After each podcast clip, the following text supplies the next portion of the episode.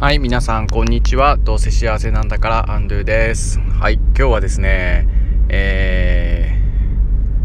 ー、ミスチルの彩りという曲をですね、聞いて、今感じたことについてですね、話をしたいなと思います。よろしくお願いします。はい、えー、彩りっていうのはですね、これ何年ぐらい前になるんでしょうね。結構前だと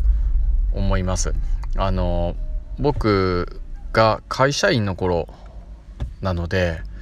本当もう78年9年10年ぐらいなのかな前の曲なんじゃないかなって思います。でそれを聞いた時すごく大好きだったくてですねなんかエンジニアの時に本当に、えー、目の前のですね本当なんてことない作業のような仕事がたくさんあってですね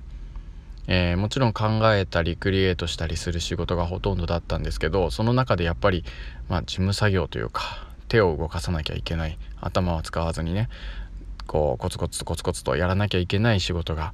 あってそれがすごく僕苦痛で嫌だったんだけどもそういったことをこうね、えー、やり続けるまあ頑張ってやることもえー、っとねまあ、きっとどこかの誰かの幸せにつながってるんだなっていうのをすごく前向きにやれたっていうのはこの「彩り」っていう曲がそばにあったからっていうようなそんなことをねすごく覚えてるんですけれど。でたまたま今日いつもはインターネットラジオというかこのひまわりとかねボイシー。ひまわりじゃない。えっとヒマラヤ。ヒマラヤとかボイシーとか、まあ、YouTube とかいわゆるインターネットと、まあ、ラジオで自分が聞きたいのを、ま、選んで聞いているのがほとんどなんですけどたまたま今日車の FM を流してたらこの彩りがなぜか流れてきたんですよ。でそれでなんかなんとなしに聞いてたらあ懐かしいなって聞いてたらその歌詞が今ぐさっとこう刺さってですね、まあ、以前とは違うすごくなんか感情になったんですよ。でなったもんだから、えー、車の中の多分えー、ハードディスクに入ってるよなと思ってすぐに選曲をしてあのじっくり聞いてみたんですね。聞きながら学校に行ったんですね。そしたらねなんかすごいなんか泣けてきちゃってめちゃくちゃいいななんてことを思いました。でどんな風に思ったかっていうとなんかこれ彩りの中の歌詞って最初はこう些細なさ些細な生きがいがみたいな感じでえっ、ー、とちょっとネガティブな主人公が歌ってるんですけどだんだんだんだんだんこのなんてことのない作業がね回り回り回り回って目の前の人のなんか確かな幸せにつながっていくみたいなそんな確かな生きがいがみたいななんか些細な生きがいから確かな生きがいにこうすごい前向きになってってるような様子がすごくあってすごい好きだなっていうふうに思ってたんですけどなんか今本当に学校の、えー、先生っていう仕事職業は変わったけれどもやっぱり昔エンジニアだった頃と、仕事は変わってないなって思うのはその仕事っていうのは志の仕事は変わってないなと思うのは自分ができることを、えー、楽しく、まあ、精一杯やって、まあ、誰かの幸せを増やしていくっていうのが、えー、自分が、えーやりたいこと仕事だなというふうに思っているのでそれに気づいたしなんだかこう職員室でこんな無駄な作業とかあるいは、えーと、すごく非生産的ななんだろうこんなことやらなくていいでしょうとかそういうなんか僕文句ばっかり言ってたなっていう風なことを思うんですけどなんかそれも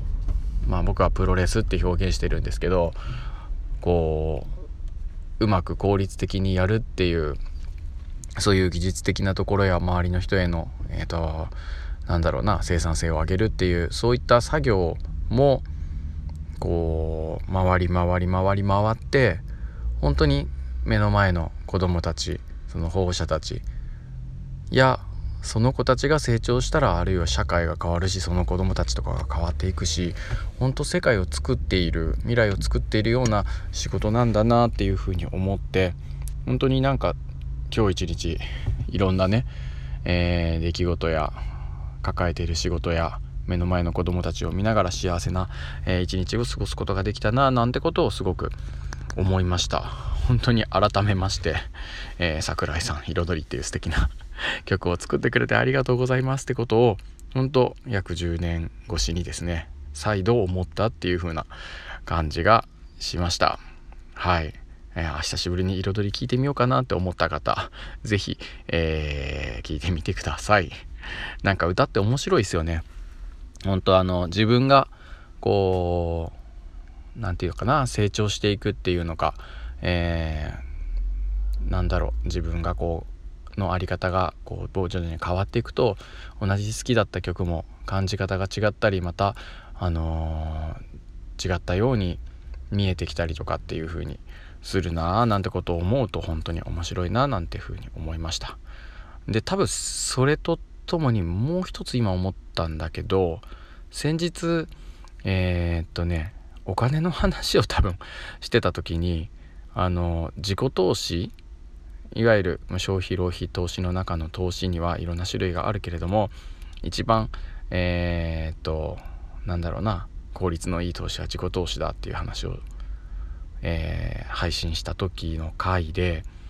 なんだか教育っていうのは自己投資をすることで自分がこうアップグレードされてそのアップグレードされた部分、えー、幸せになった部分あるいは充実した部分が、えー、子どもたちや自分の周囲にこうにじみ出て